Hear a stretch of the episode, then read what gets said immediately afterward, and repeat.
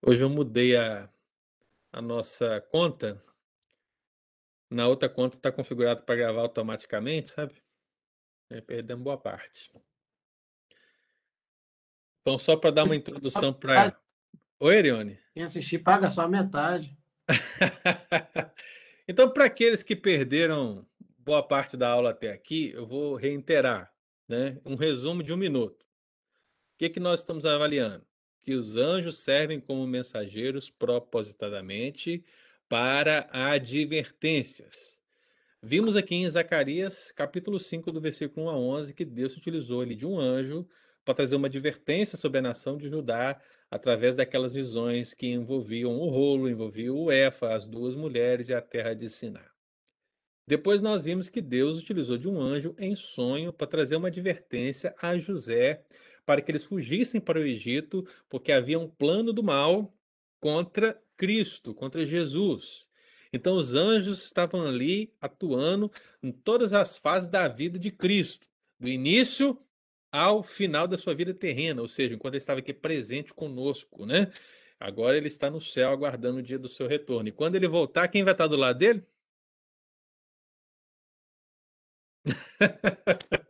Você já sabe, né? Os anjos. Então, meu irmão, os anjos estão o tempo todo. E aqui agora, Apocalipse capítulo 10. Já que a gente está avançando por esse aspecto escatológico, né?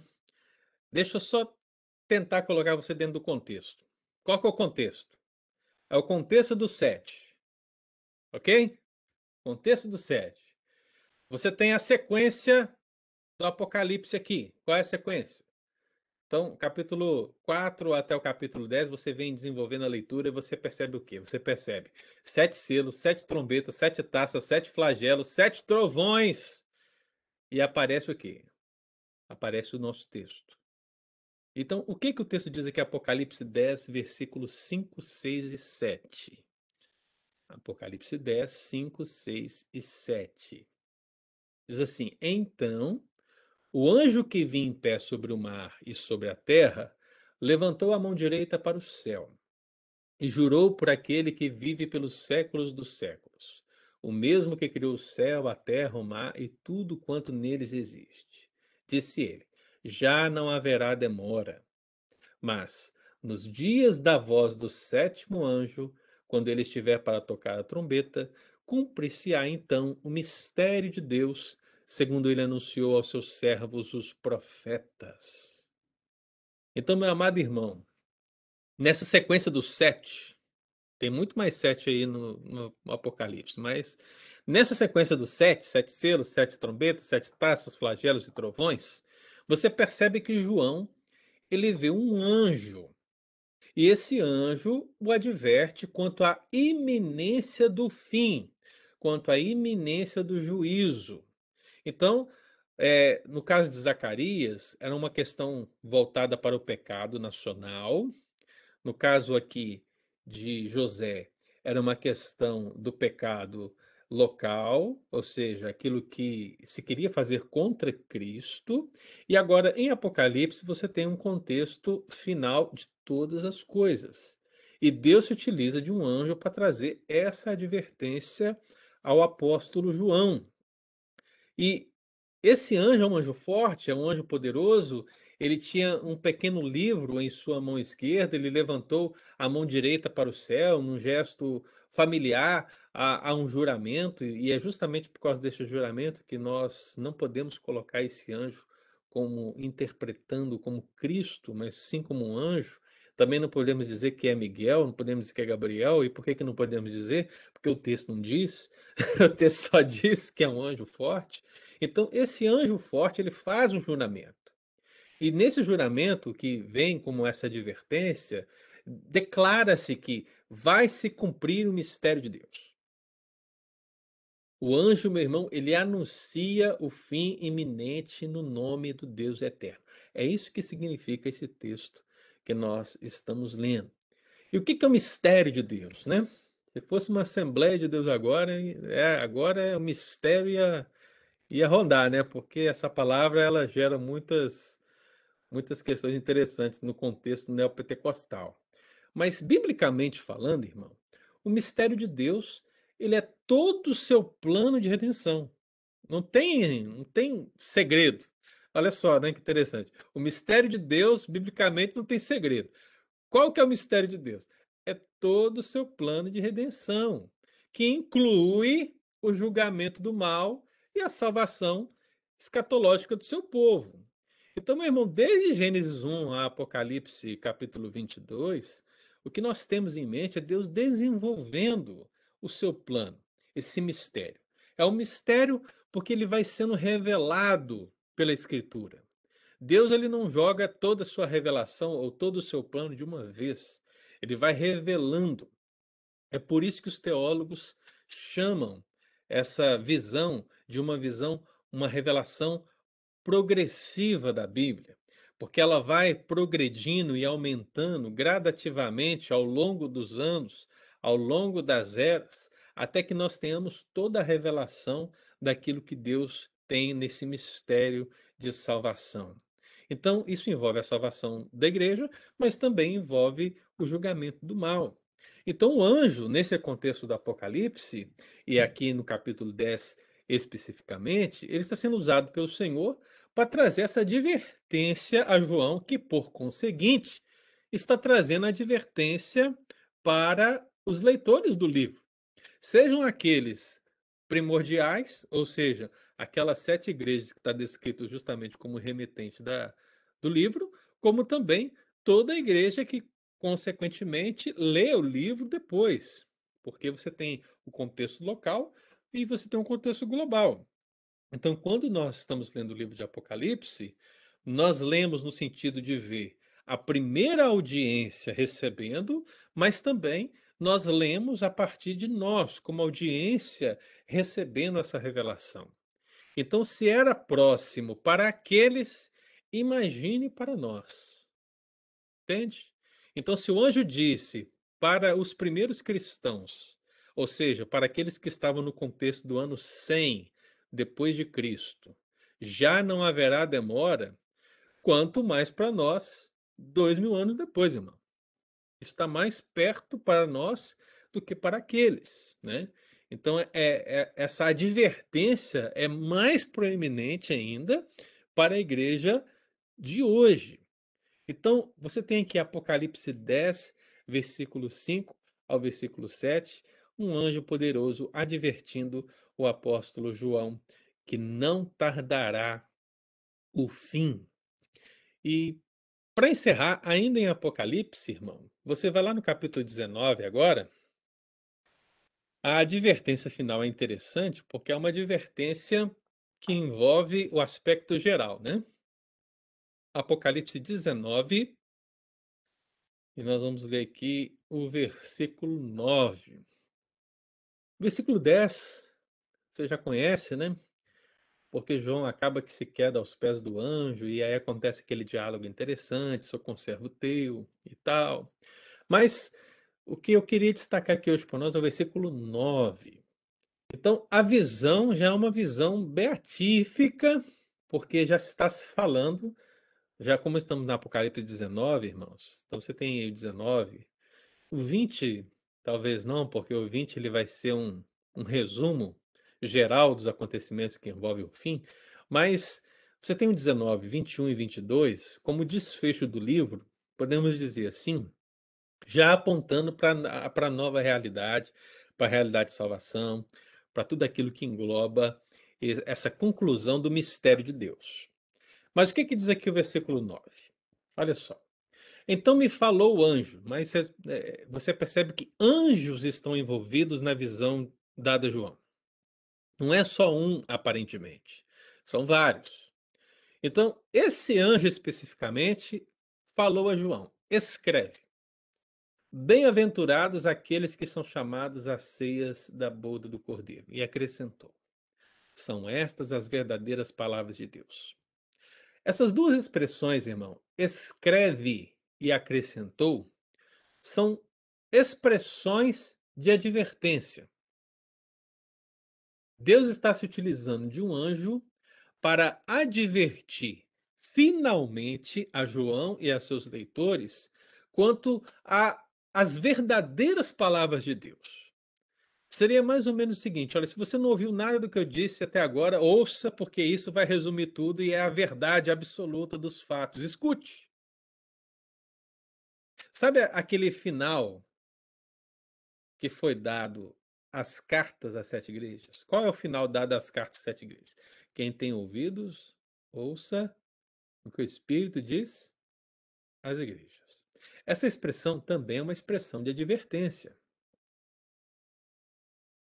Então, o anjo, agora, nesse contexto final, o desfecho da revelação, ele está fazendo aqui uma advertência quanto às palavras que estão escritas no livro, quanto às profecias que estão escritas no livro. Ele adverte. E a advertência dele, ou seja, o chamar a atenção aqui, é para que todos possam entender e reconhecer que o que está escrito é verdade. O que está escrito é de Deus. O que está escrito é absolutamente a vontade do Senhor. Então, ele divide em duas partes. Primeiro, ele diz: olha, escreve que bem-aventurados são aqueles que são chamados às bodas da ceia do Cordeiro. Ou seja, os salvos, eles estão realmente numa, numa bem-aventurança eterna. Isso é verdade. E ele acrescenta também: olha, essas são as verdadeiras palavras de Deus. E eu quero destacar principalmente esse final. Essas são as verdadeiras palavras de Deus. Porque essa expressão, parecidamente, ela aparece mais duas vezes no final de Apocalipse. Olha para você ver Apocalipse 21, 5. Alguém lê para mim aí, Apocalipse 21, 5.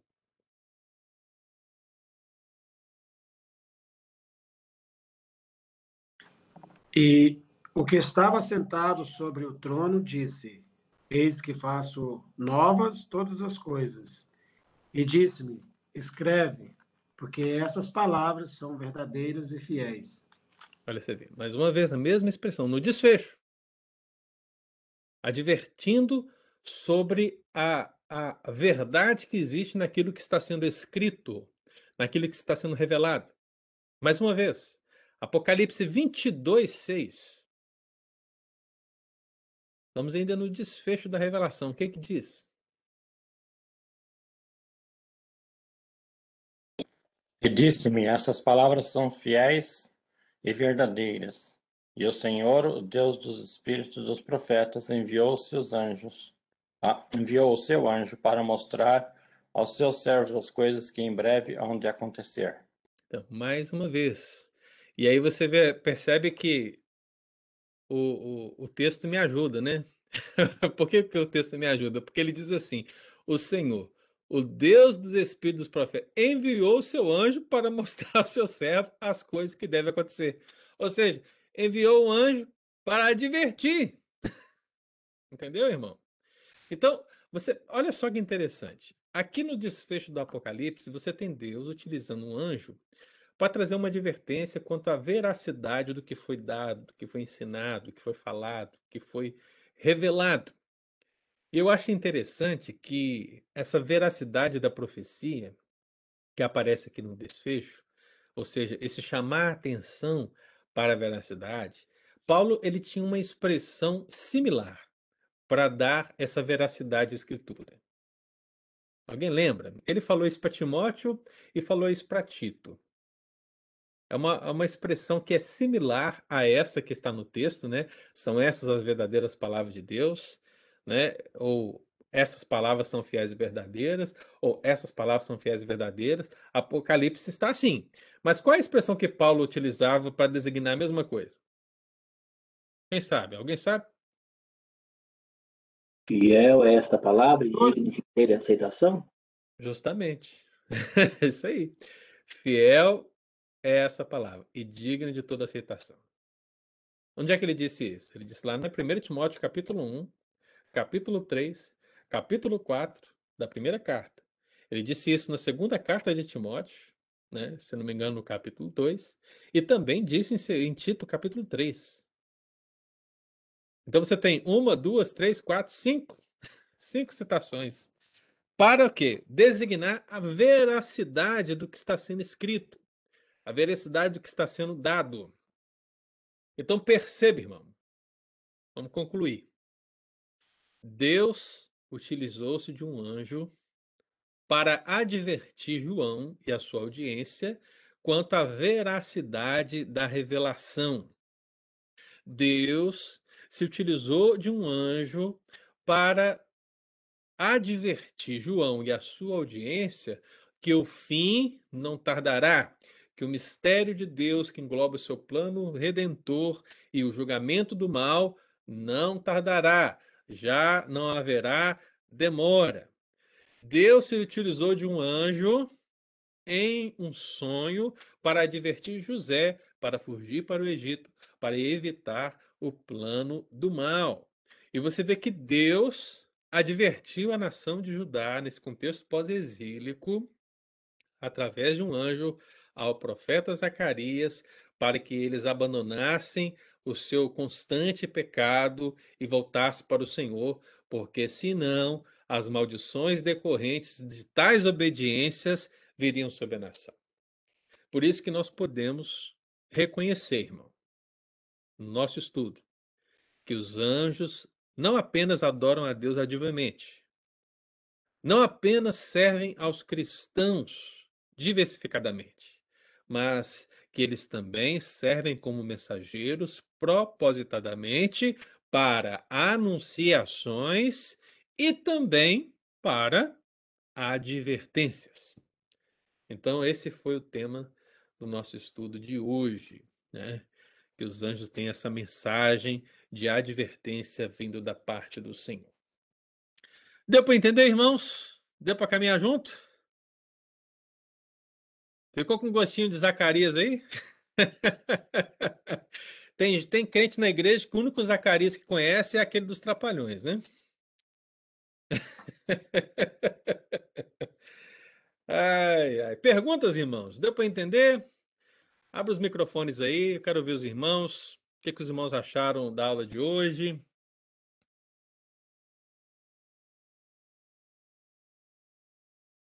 Boa aula, gostei. Bem explicado. Nenhuma É, o pergunta? problema agora é que quem está fazendo Cadê a Dulce? A Dulce não tem pergunta? Cadê a Dulce? Não, estou aqui. Eu tô falando que o problema agora é que quem está na aula do pastor Pedro também não vai poder ver as duas, né, junto. É, tem muita gente que ouve a minha aula depois é, no YouTube, né?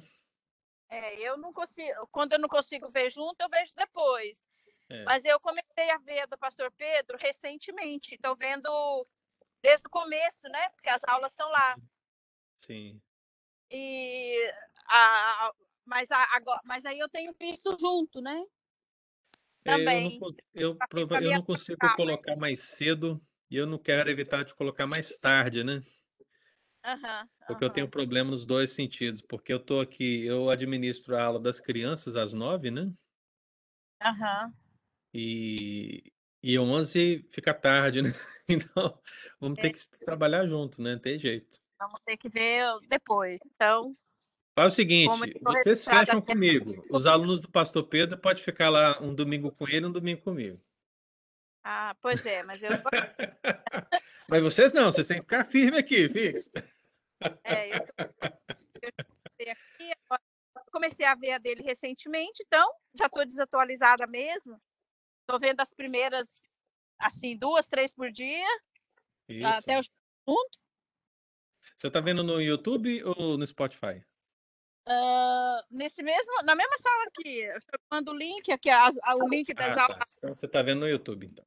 é, no YouTube, as- a- o link das, das É aulas. porque quando o YouTube é, você só consegue ver se você. Porque eu não sei, né? Cada um é cada um, mas eu geralmente, quando vou escutar, eu escuto pelo Apple Podcast ou pelo Spotify, porque você consegue com o celular assim, fechado, né? O YouTube não.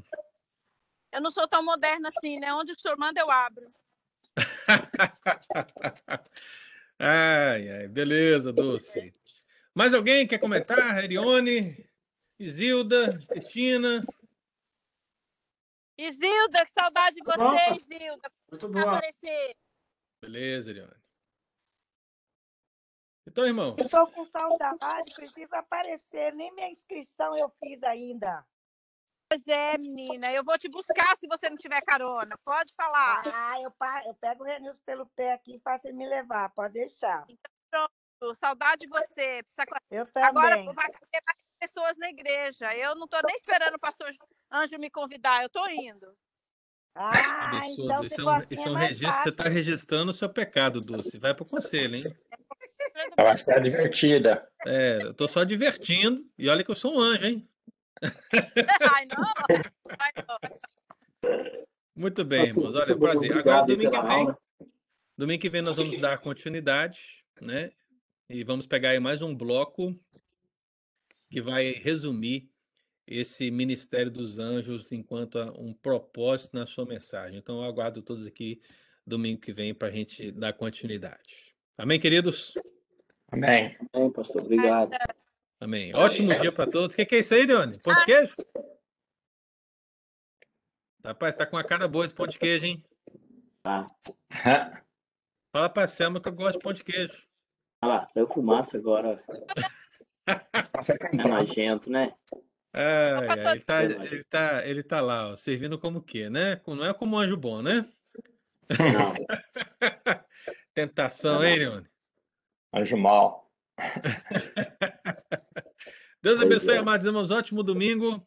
Amém. amém, obrigado. Fica na presença do Senhor. Você. Pastor Ângelo. Pastor Ângelo. Diga. Então, a- aquele casal que faltou, de cancelou domingo passado, ela pediu para ir de novo, mas eu passei seu telefone para ela. E também não tem a lista de hoje. Eu não sei se eles estão indo. O senhor sabe se tá? Não, não coloquei dos que a gente já tá cheio já. Ah, então tá. E como eles aqui. estavam na lista da semana passada, eu preciso dar prioridade para os outros, né? Tá bom, então. Só para saber. É, eu estou indo hoje, não estou na lista. O pastor vai apresentar a liderança lá da, da diaconia. Ah, você é um caso especial, Ariane. Você é um caso especial. É, você come pão de queijo aí né, na, na, É, aula da classe, você vai no curso sem estar na lista. não é? gente, tenha um bom gente. dia, viu? Alô, tchau, obrigado, pastor. Fica com Deus. Obrigada. Bom dia para todos. Tchau. Tinha.